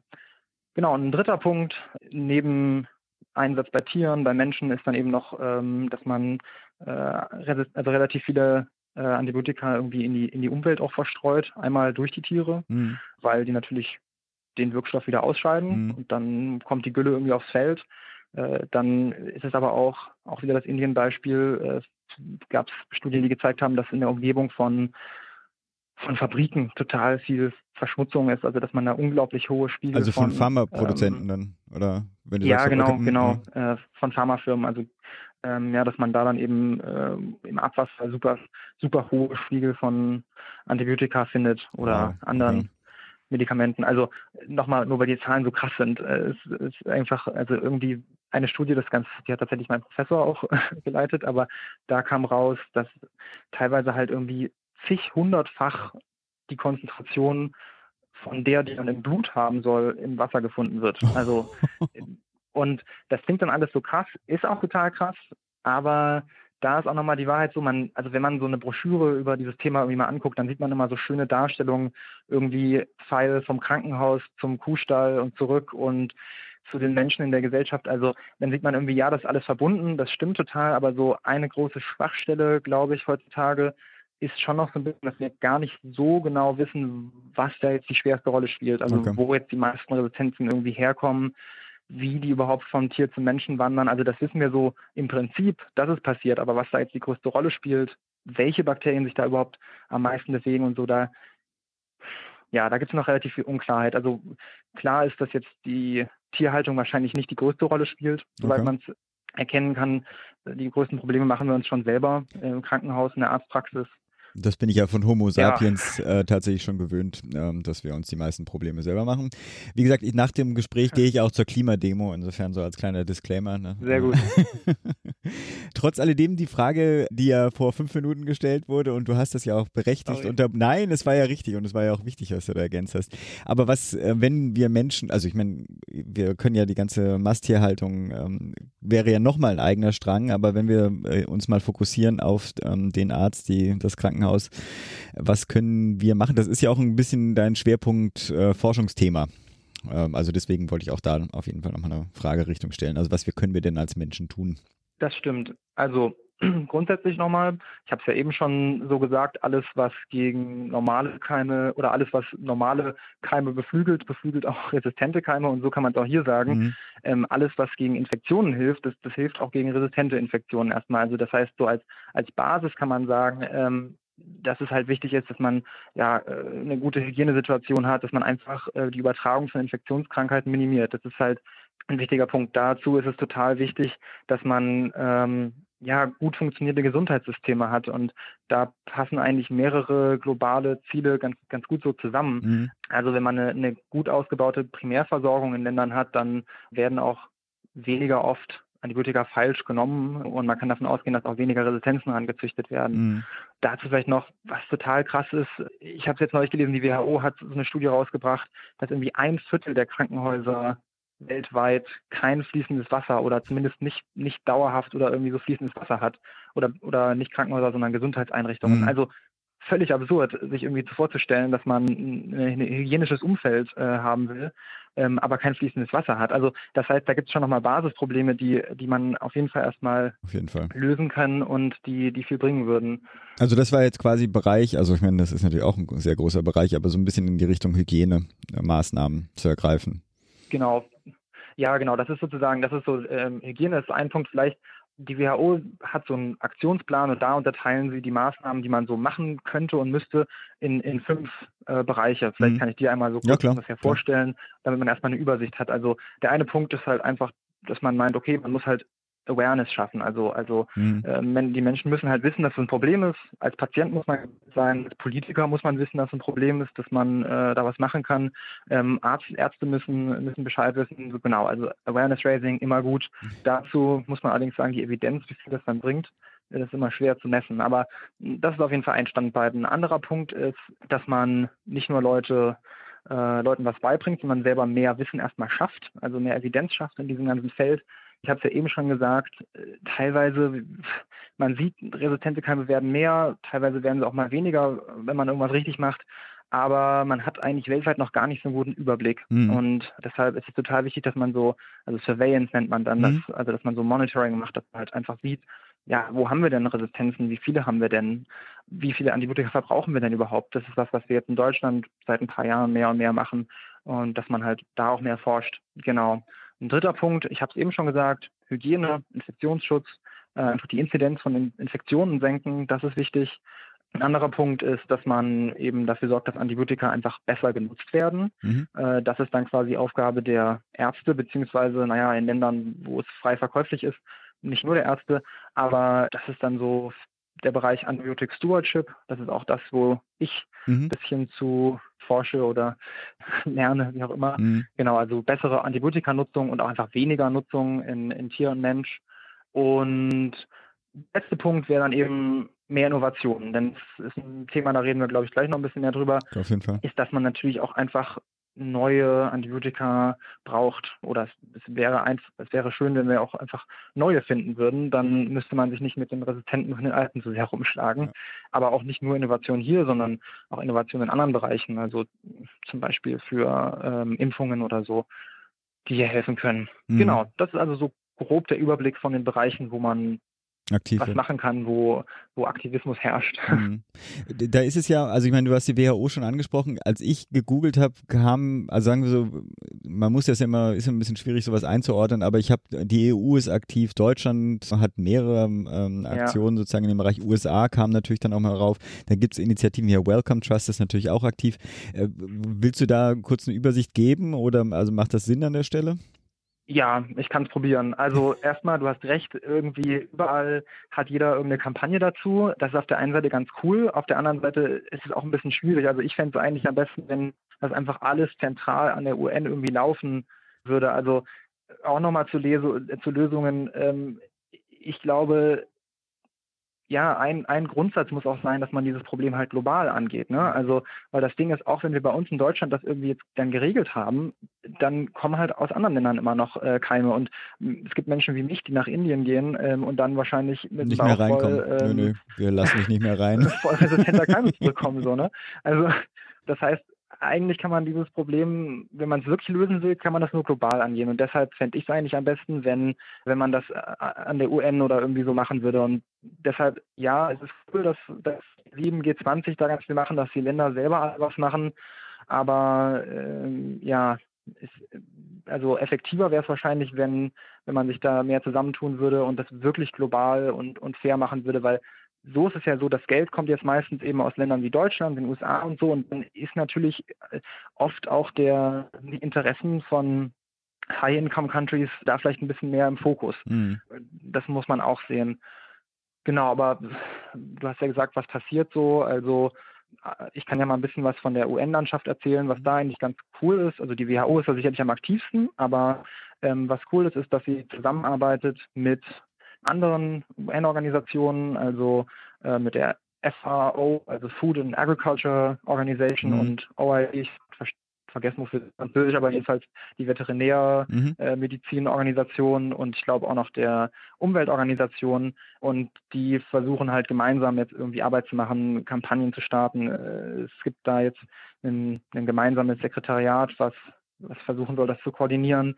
Das ist also ganz spannend. Ähm, da, ich wollte es eigentlich erst später sagen, weil da spreche ich schon auch einen Gedanken an, der auch ganz wichtig ist. Mhm. Ich habe es, glaube ich, noch nicht erwähnt. Das ist nämlich dieses, dieses One Health-Konzept. Ich habe es ja schon vorher gesagt, wir machen uns das Problem irgendwie in unterschiedlichen Bereichen, in der Tiermast, in der Umwelt, beim Menschen und deshalb halt viel und ich glaube auch, das ist vernünftig. Man muss das in all diesen Bereichen irgendwie auch gemeinsam und gleichzeitig lösen. Es bringt nichts, wenn jedes Ministerium, jede Organisation, jeder äh, Experte irgendwie an seinem Tier, seinem Menschen irgendwie nur bleibt. Man muss irgendwie gucken, wie kriegen wir das alles gemeinsam koordiniert. So das passiert da schon ganz okay. Ja, und dann gibt's also es gibt ein paar ganz coole Kampagnen, mhm. die von der WHO geleitet werden. WASH ist eins, äh, okay. steht für Water, Sanitation, Hygiene and Health. Okay. Was da das Ziel ist, glaube ich, muss nicht darauf eingehen. Andere Sache, die ganz cool ist, ist, äh, ist die Aware-Strategie. Also das steht für Access, Watch, Reserve. Und okay. da haben die sich im Prinzip die Mühe gemacht, einmal sind alle Antibiotika durchgegangen, haben halt gesagt, okay, was sind die Antibiotika, die wir wirklich, die es wirklich überall geben muss, die so mega, mega Basis mhm. äh, sind. Also Penicillin fällt da mit rein zum Beispiel. Was sind Antibiotika, äh, das wäre die Access-Gruppe, was sind Antibiotika, wo man ein bisschen darauf aufpassen muss, so, mhm. die total wichtig sind, aber mh, mm, wo schon irgendwie Resistenzen kommen könnten oder die halt relativ breit wirken, was auch immer. Und dann gibt es die Reserve-Gruppe, die man im Prinzip nie einsetzen sollte, außer wirklich gar nicht geht. So. Mhm. Und äh, das ist so ein bisschen so ein Leitfaden schon für Länder, dass sie halt ja gucken können, was sie am meisten einsetzen. Das Ziel ist halt, dass man hauptsächlich Medikamente aus dieser ersten Gruppe einsetzt. Und das Ziel ist auch, dass die wirklich immer verfügbar sind. Da mhm. kann man gleich mal Deutschland rügen. Bei uns werden immer noch mehr Medikamente mengenmäßig aus den zweiten Gruppen, also aus der zweiten okay. und dritten Gruppe eingesetzt, aus, aus der Access-Gruppe.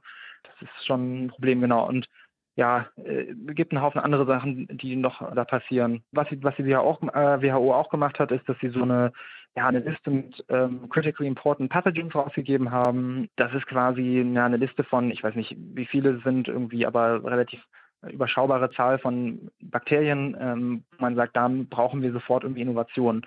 Genau, dass wir im Prinzip versuchen, so zu koordinieren, wohin Forschung gehen könnte und sollte. Mhm. Und dann, ich habe es ja am Anfang schon als Einleitung so ein bisschen gesagt, Sie haben halt diesen globalen Aktionsplan ausgebracht. Und die Idee ist, dass der nicht nur ein Dokument ist, was ich jetzt als Hilfe nehmen kann, um irgendwie das Problem zu erklären. Die Idee davon ist, dass der übersetzt wird in nationale Aktionspläne und dann auch in Gesetze. Und das, äh, ich habe eben mal geguckt, da gibt es eine ganz coole Seite von der WHO, wo man gucken kann, welche Länder das schon haben und wie umfangreich das ist. Mhm. Schick mal den Link rüber, dann packen wir es in die Show Notes. Ja, ja, das kann ich machen. Ich habe auch noch ein paar ganz coole andere Links, mhm. die kann ich auch noch äh, mit reinpacken. Ja.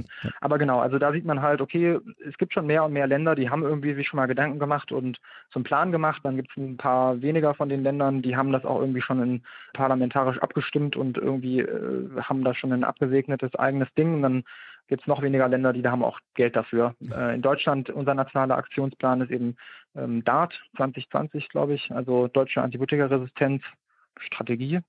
T, T naja, egal. Sowas passiert also global bei diesen, bei diesen Themen. Mhm. Ja, und lokal, also das war jetzt erst nochmal so, du hast ja gefragt, was man die ganzen großen Organisationen. Mhm. Krankenhäuser, also an jedem Level sind natürlich hoffentlich Leute aktiv. Und was so in Krankenhäusern passiert und generell an der Basis, sage ich mal, das ist eben dieses Antibiotic Stewardship. Das ist so ein bisschen die Antwort in der westlichen Welt, in unserem Gesundheitssektor. Antibiotic Stewardship erstmal heißt ja, ja, ich weiß nicht, übersetzt die Sorge oder so um die Antibiotika, ähm, also das Verwalten oder so. Ähm, und eigentlich ist da die Idee einfach, dass man ein bisschen aufpasst, was man mit denen macht, dass man auch ein bisschen, dass man Surveillance-Daten nimmt, also im Prinzip guckt, wo sind Resistenzen, wo verbrauchen wir zu viel und dann versucht man halt einfach im Prinzip den Verbrauch und den Einsatz zu optimieren. Aber was bedeutet das jetzt? Das bedeutet zum Beispiel, dass man Mitarbeiter im Krankenhaus hat, die sich halt wirklich gut damit auskennen. Also zum Beispiel so einen Hygienebeauftragten. Am besten hat man so ein ähm, ABS, also Antibiotic Storage Team. Mhm. Also das heißt, da kann dann ein Mikrobiologe, also ein Mikrobiologe, Hygienebeauftragter, Infektiologe oder Infektiologin, Apothekerin, die sind dann alle da drin und sind dann quasi ein Team und schauen, wie können sie dieses Problem Resistenzen im Krankenhaus angehen und verabschieden halt quasi Regeln für das eigene Krankenhaus. Was dann noch ganz cool ist, dass man eben versucht, die Resistenzdaten im eigenen Krankenhaus zu sammeln und Verbrauchsdaten auch von Antibiotika. Mhm. Das sind die Daten, mit denen ich auch arbeite. Das ist seit 2011, zumindest was die Verbräuche angeht, das ist gesetzlich vorgeschrieben in Deutschland, dass man das macht. Und dann kann man eben schauen, okay, hier verbrauchen wir zu viel, hier müssen wir was ändern. Hier die Keime sind resistent oder sowas. Und dann kann man eben eigene Leitlinien rausgeben für das eigene Krankenhaus, die dann speziell auf die Resistenz, Resistogramme im Krankenhaus mhm. abgestimmt sind. und so versuchen, eine optimale, optimale Versorgung im Krankenhaus zu haben. Das ist eine Leitlinie, das ist nicht auf einzelne, also die, diese, diese Kommission oder Gruppe, die du da beschreibst, die ist nicht jetzt sozusagen zuständig mhm. für, wir haben jetzt diesen Patienten, gebt uns einen Rat, sondern eher man hat Leitlinien, an denen sich dann die, der einzelne Arzt dann äh, orientiert, ja. oder? Weil also ich finde es ja eigentlich ganz auch. spannend. Ähm, wenn man sozusagen so ein also Beratungsgremium hat. Leitlinie ist nicht das falsche Wort. Hm. Leitlinie ist ja sowas Nationales. Also man hat dann bei uns im Krankenhaus nennen wir das Leitfaden. Mhm. Das Ding ist halt, wenn du noch nicht weißt, was für einen Erreger du hast, bevor du ein MIDI-Ergebnis hast, dann kann man da eben schnell reingucken, aha, was sollte ich denn bei uns im Krankenhaus mit den Medikamenten, die wir haben, mit den Resistenzen, die wir haben, was soll ich denn dann bei einer ähm, Pneumonie bei einem Kind mhm. als erstes mal geben und wie dosiert. So, okay. das ist also einfach eine Hilfe für Ärzte, die es einfacher macht, richtig zu beschreiben. Dann muss man halt eigentlich danach oder man hat also danach muss man halt gucken, okay, was ist das Ergebnis der Mikrobiologie und dann passt es halt direkt an das Ergebnis an. Also das ist auch ein Teil dieser Maßnahmen, dass man halt rund um die Uhr Mikrobiologie-Ergebnisse im Krankenhaus kriegen kann. Dass du halt wirklich immer total gezielt nicht nur raten musst, was ist denn am wahrscheinlichsten, ist er denn wahrscheinlich resistent und ist es denn wahrscheinlich dieses mhm. Bakterium, sondern du weißt wirklich, was es ist und du weißt genau, was wirkt. Mhm. Das ist also auch wichtig, dass du rund um die Uhr eigentlich gucken kannst, was kann der Keim und welcher ist es. Und jetzt habe ich ja vor allem beschrieben, wie man es hinkriegt, dass man quasi im Krankenhaus Wissen akkumuliert, mhm. wie man was am besten macht, aber dann ist es immer nochmal eine andere Sache, das umzusetzen. Da gibt es dann verschiedene Maßnahmen, wie man das hinkriegen kann. Also eine ist, dass man äh, Visiten eben macht mit diesem Team, dass du eben auf die Problemstationen, sage ich mal, guckst, mhm. wo besonders viel verschrieben wird oder so und wirklich einfach ab und zu mal so checkst, was machen die eigentlich, was geben die an Patienten und dann ähm, ihnen, ihnen hilfst, Feedback gibst, das, das bringt ein bisschen was und und die Maßnahme, die zumindest in Studien so am meisten bringt, wo man so die, die dichteste Evidenz hat, dass es wirklich hilfreich ist, sind so naja, knallharte restriktive Maßnahmen. Also sprich, du gibst Ärzten einfach nicht mehr die Erlaubnis, ein bestimmtes Antibiotikum, bis du es freischaltest. Kommt Freude so. auf. Also, dass man im Prinzip sagt, so hier, das ist ein Reserveantibiotikum und das heißt halt auch wirklich, das ist ja, das kannst du halt einfach nicht, nicht, nicht geben. So, da muss man halt erst um Erlaubnis fragen. So, hat natürlich den Nachteil, dass dann eine Behandlung länger dauern kann und das sind auch nur ganz wenige, bei denen man das so macht, aber das, das ist so vielleicht am effektivsten. Ja. Genau, also so sehen solche Maßnahmen aus. Ich finde es ja, ja, ganz spannend. Ich weiß nicht, ob du da Einblick hast. Also gerade weil du sagst ja, okay, dann warten wir auf die Mikrobiologie. Das ist ja jetzt der stationäre Setting. Ich weiß nicht, würde jetzt aber mal spekulieren, dass vielleicht die meisten oh, weiß ich nicht, ob die meisten, hast du wahrscheinlich die Zahlen dazu, aber dass der ambulante äh, Sektor nicht ganz äh, unbedeutend auch bei der Resistenzentwicklung ist, als auch bei der Antibiotikaverschreibung. Wie ist es jetzt, das ist jetzt so eine technische Frage, wie äh, realistisch ist es denn, dass das auch im äh, niedergelassenen äh, Sektor da so eine Bi Mikrobiologie läuft? Oder geht das halt tatsächlich nur technisch derzeit, wenn man eine größere Einrichtung äh, hinter sich hat? Das ist eine coole Frage. Also erstmal, du hast völlig recht, also beziehungsweise ob die meisten Resistenzen im, im ambulanten Sektor gezüchtet werden. Äh, ich weiß nicht, ob man das sagen kann. Also ich weiß es auf jeden Fall nicht. Ist, ist schwer zu sagen. Fakt ist auf jeden Fall, dort werden viel mehr Antibiotika verbraucht als im Krankenhaus. Also ich habe die Zahlen jetzt nicht im Kopf, aber, aber deutlich mehr. Also Hausärzte und, und ich, ich weiß nicht genau, Kinderärzte und so, die, die, die verbrauchen ziemlich viel. Und naja, dass man das immer in Realtime ins Labor schickt, das ist wahrscheinlich nicht möglich, aber da spricht du schon eine ganz coole ganz coole Sache an. Und zwar ist ja so ein Grund, weswegen ein Arzt vielleicht einmal zu viel oder einmal zu breit irgendwie was verschreibt, einfach, dass er Angst hat, dass der Patient richtig krank wird und dass er nicht zurückkommt und dann, dann hast du halt den Dreck am Stecken als, als Arzt und das, das willst du halt nicht eingehen, dieses Risiko auch für deinen Patienten nicht und deshalb sagt man dann eben, ja, man geht lieber mal auf Nummer sicher, mhm. ähm, man gibt dem Patienten was. Bei vielen Antibiotika sind ja die Nebenwirkungen jetzt auch nicht so krass, die man so normal nimmt weil der Patient jetzt eben einmal da ist. Mhm. Und was man machen kann, also einmal eine Möglichkeit wäre, dass man halt bessere Schnelltests hat. So richtig etabliert hat sich das jetzt noch nicht, dass du halt einfach direkt mal guckst, wie hoch ist der CAP oder, oder Procalcitonin oder sowas, also so ein Labormarker, dann weißt du jetzt nicht, welches Bakterium das ist, aber du weißt, ist es ein Virus oder ein Bakterium. Ja. So, das ist so ein Ding. Ein anderes Ding, was eigentlich ganz cool ist, ist, dass man jetzt halt sagt, okay, du gibst dem Patienten mal eine Verschreibung und, und schickst auch eine Probe ins Labor irgendwie ein. Ähm, und dann hast du eben so eine, naja, Delayed Prescription. Mhm, also okay. also eine mhm. verspätete ähm, Verschreibung, die man dann irgendwie erst freischaltet. Sprich, also das passiert teilweise schon. Ich weiß nicht, ob es überhaupt erlaubt ist oder ob das Ländersache oder wie das ist. Eigentlich dürfen es Ärzte, glaube ich, nicht, bin ich ganz sicher. Aber ich weiß, manche Ärzte machen das schon. Das ist ganz cool, dass man halt sagt, okay, hier, ich gebe dir mal die Verschreibung. Wir warten mal aufs Laborergebnis wenn und dann rufe ich ruf an. dich an Super. Hm. und dann holst du es dir bei der Apotheke. Das kann man natürlich eigentlich viel besser machen, wenn man irgendwie so eine elektronische Gesundheitskarte oder sonst irgendwie so oder man Anderes irgendwie Thema, besser Daten das heute hätte. nicht. Aber es ist wirklich ein anderes Thema, aber so könnte, da könnte man wirklich schöne Lösungen finden. Aber genau, so könnte das aussehen im ambulanten Sektor, denke ich. Vielleicht nochmal nicht zum ambulanten Sektor, was halt total krass und schwierig ist. Ich habe das jetzt halt hier wieder gemerkt, heute ganz normale Primärversorgung äh, hier im Krankenhaus, also ambulante Versorgung von Patienten, die reinkamen. Naja, dann war halt ein Patient da und der Arzt war sich nicht ganz sicher, ob es nicht vielleicht irgendwie eine Pneumonie oder Influenza oder irgendwas Mhm. sein könnte. Auf jeden Fall dachte er, es ist wahrscheinlich doch nicht nur ein Schnupfen, doch nicht nur eine normale, normale banale Erkältung. Hm. Ja, und dann gibt er halt ein Medikament gegen, gegen Influenza, also gegen das Viru- Virus, und dann gibt er auch noch ein Medikament, ähm, also noch ein Antibiotikum dazu, weil, also das, das stimmt auch, das sind die beiden Differentialdiagnosen, hätte es beides sein können, so bei der Präsentation, aber das Ding ist, hier ist halt, die Diagnostik ist halt einfach deutlich teurer als das Antibiotikum. Und äh, wenn du ärmere Patienten hast, richtiges Versicherungssystem, ja, da müssen wir jetzt nicht drauf eingehen, aber Mhm. gibt es so nicht unbedingt, also der Patient kann sich das richtig leisten und naja, dann, dann spart man halt gerne am diagnostischen Test und an den Blutkulturen und so. Also Hm. das ist halt auch echt ein Riesenproblem. Das Wow. ist nochmal noch mal ein bisschen was anderes hier. Also genau, ich habe jetzt so ein bisschen die, die Aspekte vom ABS-System oder also Antibiotic Antibiotic Stewardship System so, so dargelegt und, und, und was es da eben so gibt und was man so macht. Aber ich habe jetzt auch im Rahmen meiner Doktorarbeit so ein bisschen geguckt und werde auch selber daran forschen, wie eigentlich jetzt so die Evidenz dafür ist. Das ist ja immer ganz interessant, wie viel bringt das eigentlich? Kann man auch bei anderen Maßnahmen noch ein bisschen drüber reden. Und also grundsätzlich kann man erstmal sagen, ja, bringt auf jeden Fall schon was. Aber so was man so mit Sicherheit sagen kann, ist halt, naja, Clostridium difficile Fälle gehen zurück, irgendwie die Behandlung ist in der Regel kürzer. Also ich weiß nicht, ob jeder weiß, was Clostridium difficile ist. Nee. Kann man sagen, ist ein anderes Bakterium, aber das kriegt man, wenn man äh, die ganze Darmflora abtötet mit einem Antibiotikum, Hm. dann kriegt man da andere Probleme. Also es ist eine, eine wichtige Nebenwirkung von, von, von zu viel Antibiotika-Einnahme im Prinzip.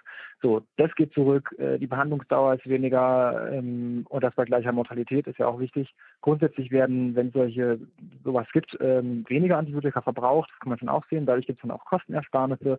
Und allgemein kann man sagen, so ja, Therapien sind leitliniengerechter Mhm. und dann hoffentlich auch besser. Aber dass jetzt wirklich die Resistenzen mega stark zurückgehen, kann man, also zumindest in der größten Meta-Analyse, die ich jetzt mal gefunden habe von Cochrane, so da äh, sagen die zumindest, dass da die Evidenzdichte jetzt doch eher jetzt dünn ist, dass man jetzt wirklich sagen kann, ja, auf jeden Fall gehen dadurch äh, die Resistenzen zurück. Also man sieht das in einzelnen Studien schon, dass wenn man mal ähm, Antibiotika auslässt, dass die ähm, Resistenz die Prozentzahl von Resistenzen runtergeht. Also es, es ist also schon so, dass, wenn ich das richtig verstehe, wir, es ist nicht nur so, dass wir die Resistenzentwicklung bremsen, indem wir ähm, ein Stewardship-Programm äh, ordentlich durchführen, sondern dass es sogar eine Chance gibt, die Anzahl der oder die Verbreitung der resistenten Keime auch zurückzudrängen wieder. Also sozusagen Antibiotika so, ja, klar, wieder ähm, ähm, was ich, schlagkräftiger zu machen. Genau. Also klar, auf jeden Fall. Das ist natürlich schon irgendwie die Hoffnung. Also dass man halt auch sagt, man kann alte Antibiotika wieder nutzbar machen, also so ein Recycling. Das, das passiert ja auch zum Teil schon, dass man eben irgendwelche Sachen, die man ewig nicht eingesetzt und plötzlich funktionieren sie wieder. Das ist ja auch das Schöne, sage ich mal, Mhm. vielleicht ein bisschen hoffnungsvoller an der Tatsache, dass es halt eben doch ein evolutionärer Prozess ist, weil wenn man sich Evolution so anschaut, dann merkt man eben, naja, es bleiben nur die Sachen an einem Lebewesen irgendwie erhalten, äh, die man irgendwie auch braucht. Also Hm. use it or lose it. Wenn die Bakterien den Resistenzmechanismus, äh, das Enzym oder was auch immer es ist, nicht brauchen, dann wird es irgendwann wieder weg sein. Das ist ja auch letztendlich wieder mehr Energie und irgendwie Aufwand. Hm. Und so ist also die Überlegung, äh, dass man vielleicht auch einfach irgendwie besser daran sein kann, Antibiotika immer auszutauschen, so, ähm, dass man die ab, quasi abwechselt oder so. Das könnte schon sein. Ich meine, das wird unser Problem jetzt nicht lösen. Kann man langfristig ein bisschen mal nachdenken, aber aktuell brauchen wir schon auch ein bisschen was Neues. Ja, das ist ja eine super Überleitung, weil wir haben ja auch noch ein ganz anderes Problem, was das Ganze ja auch so aktuell macht und deswegen ja auch heute angesprochen wird. Und zwar, und genau an dieser Stelle machen wir einen Bruch und lassen es mal als Cliffhanger einfach so stehen für die nächste Episode, wo es dann darum geht, wie mit der fehlenden Arzneimittel- bzw. Antibiotikaforschung weiter umgegangen werden soll. An dieser Stelle schon mal herzlichen Dank nochmal an den Sebastian für das spannende Gespräch. Wie gesagt, Fortsetzung folgt. Heroes of Medicine.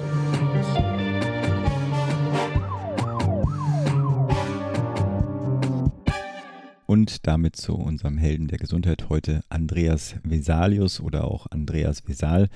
Er war ein in Flandern geborener Chirurg und Anatom, dessen Obduktionen des menschlichen Körpers dazu beitrugen, grobe Missverständnisse aus der Antike zu korrigieren. Er wurde am 31. Dezember 1514 in Brüssel geboren, das damals Teil noch des Römischen Reiches war, stammte auch aus einer Familie von Ärzten und sowohl sein Vater als auch sein Großvater zuvor hatten dem römischen Kaiser gedient. Vesalius studierte zunächst Medizin in Paris, musste aber vor Abschluss seines Studiums noch Paris verlassen, als nämlich das Reich Frankreich den Krieg erklärte. Anschließend studierte er dann an der Universität Löwen unter anderem alte Sprachen und zog dann nach Padua, um dort zu promovieren. Nach seiner Promotion wurde ihm dann auch 1537 sofort der Lehrstuhl für Chirurgie und Anatomie angeboten.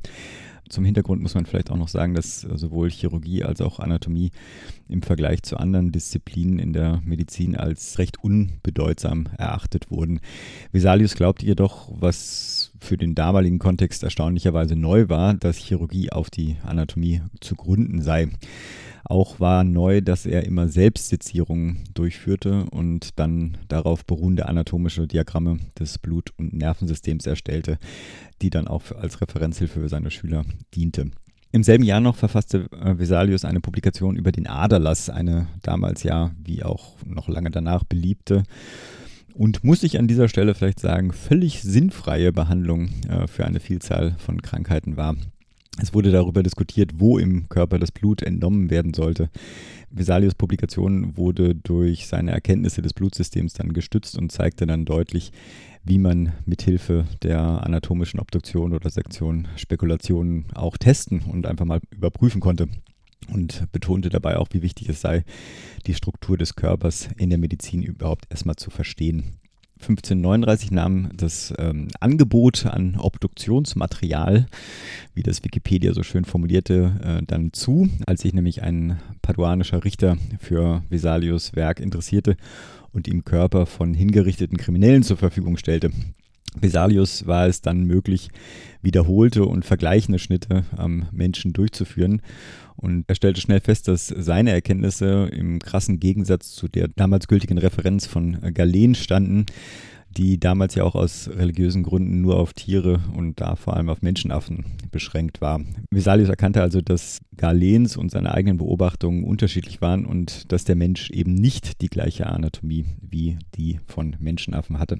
Als kleiner Hintergrund Galen, der ja im zweiten Jahrhundert zahlreiche medizinische Abhandlungen verfasst hatte, war im konservativen Paris noch immer die maßgebliche Autorität, weil aber das damalige römische Recht Obduktion menschlicher Körper verbat, behalf sich Galen eben halt mit dem Studium von Tierkörpern und schloss dann von ihrer Anatomie auf die des Menschen. Vesalius beklagte, dass äh, jedes Mal, wenn er äh, Abweichungen gegenüber den galenischen Beschreibungen äh, durch ein, seine eigenen Arbeiten fanden, gingen die anderen Dozenten häufig darüber hinweg und nahmen Zuflucht bei den abenteuerlichsten Theorien. Zum Beispiel auch der, dass die Anatomie des Menschen sich dann eben seit Galen verändert habe oder sie verloren sich in akademisch-philosophischen Debatten. Mich erinnert das so ein bisschen an die Diskussion mit Homöopathen, die auch immer, wenn eine These über den Wirkmechanismus äh, sich klar widerlegen lässt, immer neue und immer konfusere Konstrukte zurechtlegen. Also äh, vom Alleskönner des Wassergedächtnisses über die äh, aktuell ja die Quantenphysik. Äh, aber ich schweife ab. Auch spannend vielleicht, äh, Vesalius führte um 1542 eine erste Beatmung über ein in die Luftröhre eingebrachtes Röhrchen, einen Tubus durch. Diese, also erste belegte endotracheale Intubation, erfolgte allerdings nur im Tierversuch und fand dann weiter keine Beachtung. 1543 veröffentlichte Vesalius dann sein Hauptwerk, das De Humani Corporis Fabrica Libri Septem, also die sieben Bücher über den Aufbau des menschlichen Körpers. Das Werk basierte dann weitgehend auf seinen eigenen Obduktionen und transformierte die Anatomie von dieser philosophischen, galenischen hin zu einer neuen empirischen Disziplin. Nach der Veröffentlichung verließ Vesalius allerdings dann die anatomische Forschung und wurde gewisserweise in Wahrung seiner familiären Tradition des kaiserlichen Dienstes Arzt im kaiserlichen Hof von Kaiser Karl V. Und 1555 dann nahm er den Dienst bei Karls Sohn Philipp II. von Spanien auf. Am 15. Oktober 1564 starb er dann, und zwar auf einer griechischen Insel auf der Heimreise vom Heiligen Land. Erinnert euch also am 31. Dezember an den 505. Geburtstag unseres heutigen Helden der Gesundheit. Das Wichtigste, was ich mitnehme, ist, dass er Autoritätsglaube einfach durch Empirie ersetzte, was ich denke ja auch heute noch eine relevante Lehre ist. Und damit noch ein kleines Rauswerfer-Zitat. I am not accustomed to saying anything with certainty after only one or two observations. So, und das war unser heutiger Held der Gesundheit.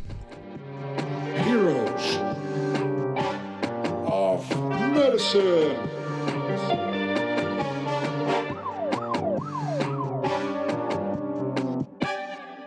So, und wir haben jetzt auch eine Kontaktanzeige mal wieder. Was hast du uns da mitgebracht?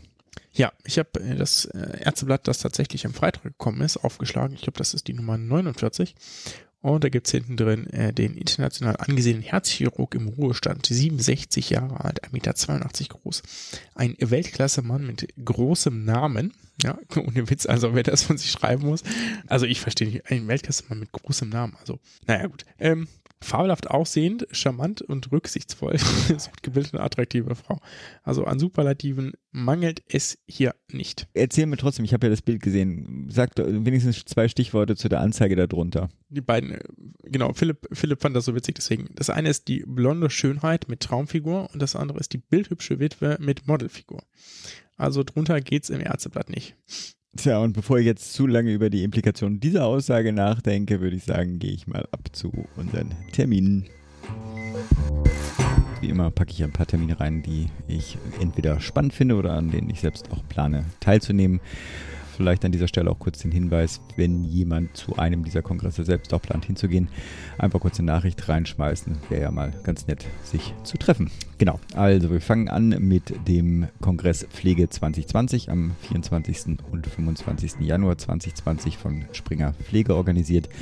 Dann die fünfte Männergesundheitskonferenz Gesundheit und Wohlbefinden von Männern im digitalen Zeitalter, organisiert von der BZGA und dem BMG am 21.01.2020. Am 23. und 24.01. dann das Symposium Zukunftsforum Public Health in Berlin. Am 19.02. dann der 34. Deutsche Krebskongress 2020, organisiert von der Deutschen Krebsgesellschaft. Dann mit ein wenig Ausblick vom 8 bis zum 10. März der Kongress Armut und Gesundheit mit dem diesjährigen Motto Politik macht Gesundheit, Gender im Fokus. Vom 12. bis 14.03.2020 ist dann der Deutsche Pflegetag hier in Berlin. Und weit, weit voraus auch nochmal der Hinweis der Veranstaltung unseres Podcast-Freundes Matthias Griesam. Die nächste Nudging-Konferenz am 3. und 4. April an der Charité hier in Berlin. Und damit ab zu unserem Medizinmux. Many people would go to a doctor earlier if they didn't trust some quack who is doing nothing for them. That's what makes a quack so dangerous. Dangerous. Du hast einen Murks von etwas, wo ich mich äh, jetzt nicht nochmal traue, das nochmal auszusprechen. Insofern. Genau, hoffen wir mal, mal. dass es nicht zu lang wird. Und zwar äh, stammt es aus dem Arzneimittelbrief. Das ist ein unabhängiges äh, Pharmainformationsmedium, kann man das so sagen?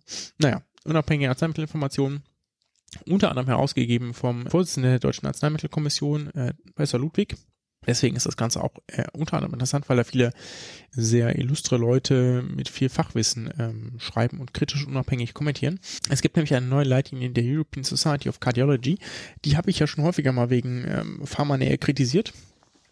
Und jetzt gucken wir uns noch mal kurz diese neue Leitlinie zur Dyslipidemie an, also quasi zur Fettstoffwechselstörung. Und das sind in den allermeisten Fällen erhöhte Blutfettwerte. Und also eine Hyperlipidemie und äh, ganz kurz zusammengefasst, die unterscheiden nicht mehr zwischen Primär- und Sekundärprävention, also sozusagen hast du ein Risiko, aber du hast noch kein Ereignis gehabt oder hattest du schon ein Ereignis wie ähm, Schlaganfall, Herzinfarkt etc.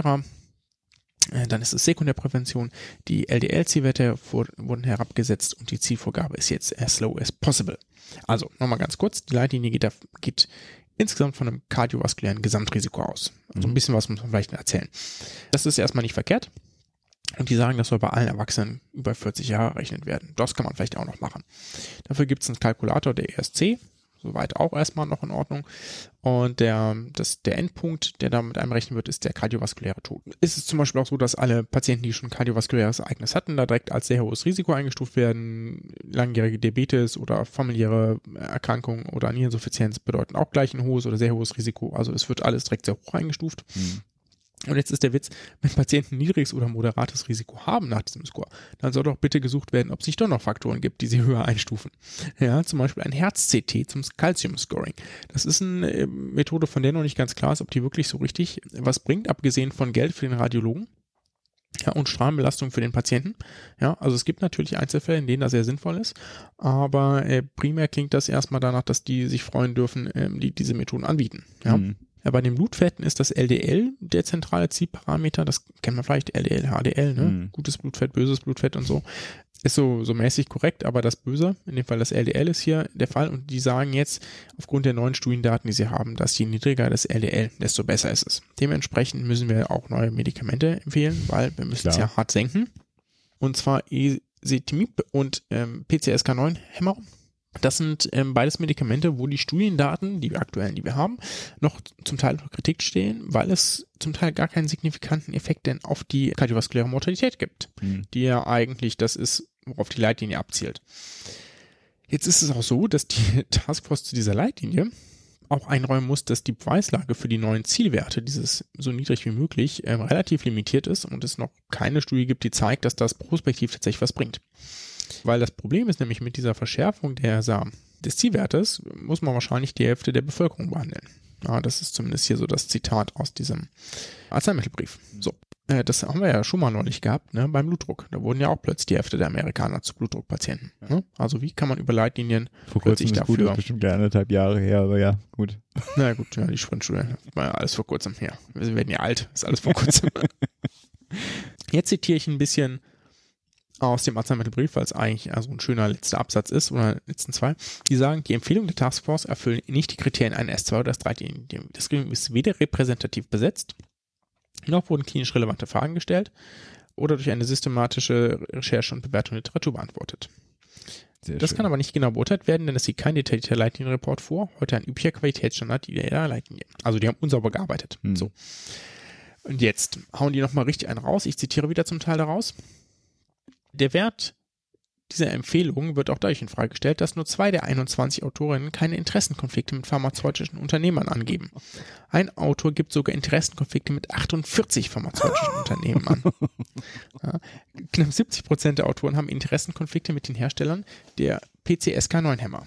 Die Taskforce handelt also nicht unabhängig. Auch von den 86 Reviewern aus 51 mit der ESC assoziierten Nationalen Kardiologischen Gesellschaft geben nur 16 keine Interessenkonflikte an.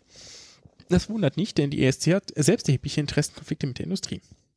Laut dem Jahresbericht 2018 ist sie zwar eine Volunteer-led Not-for-Profit Medical Society, jedoch kommen 75,5% ihrer jährlichen Gesamteinnahmen von 71,9 Millionen Euro direkt oder indirekt aus der Industrie. Da ähm. stellt sich ernsthaft die Frage, ob derartige Fachgesellschaften überhaupt Leitlinien erstellen sollten. Hm. Und genau das ist auch das, was ich mir, was ich dazu äh, zu sagen habe. In diesem Sinne. Sind wir durch. Danke. Sind wir durch. Äh, nicht zu fassen, ey. Sollte ja. man dem Autoren nochmal danken. Haben wir noch was? Gut. Na, dann bleib. Warte mal kurz. Schöne Weihnachten wünsche ich allerseits. Feiert schön, was auch immer ihr feiert. Und für diejenigen, die arbeiten müssen, dann einen ruhigen Dienst. Und jetzt aber. Bleibt gesund, macht gesund. Tschüss. Nobody knew that healthcare could be so complicated, complicated, complicated, complicated, complicated, complicated.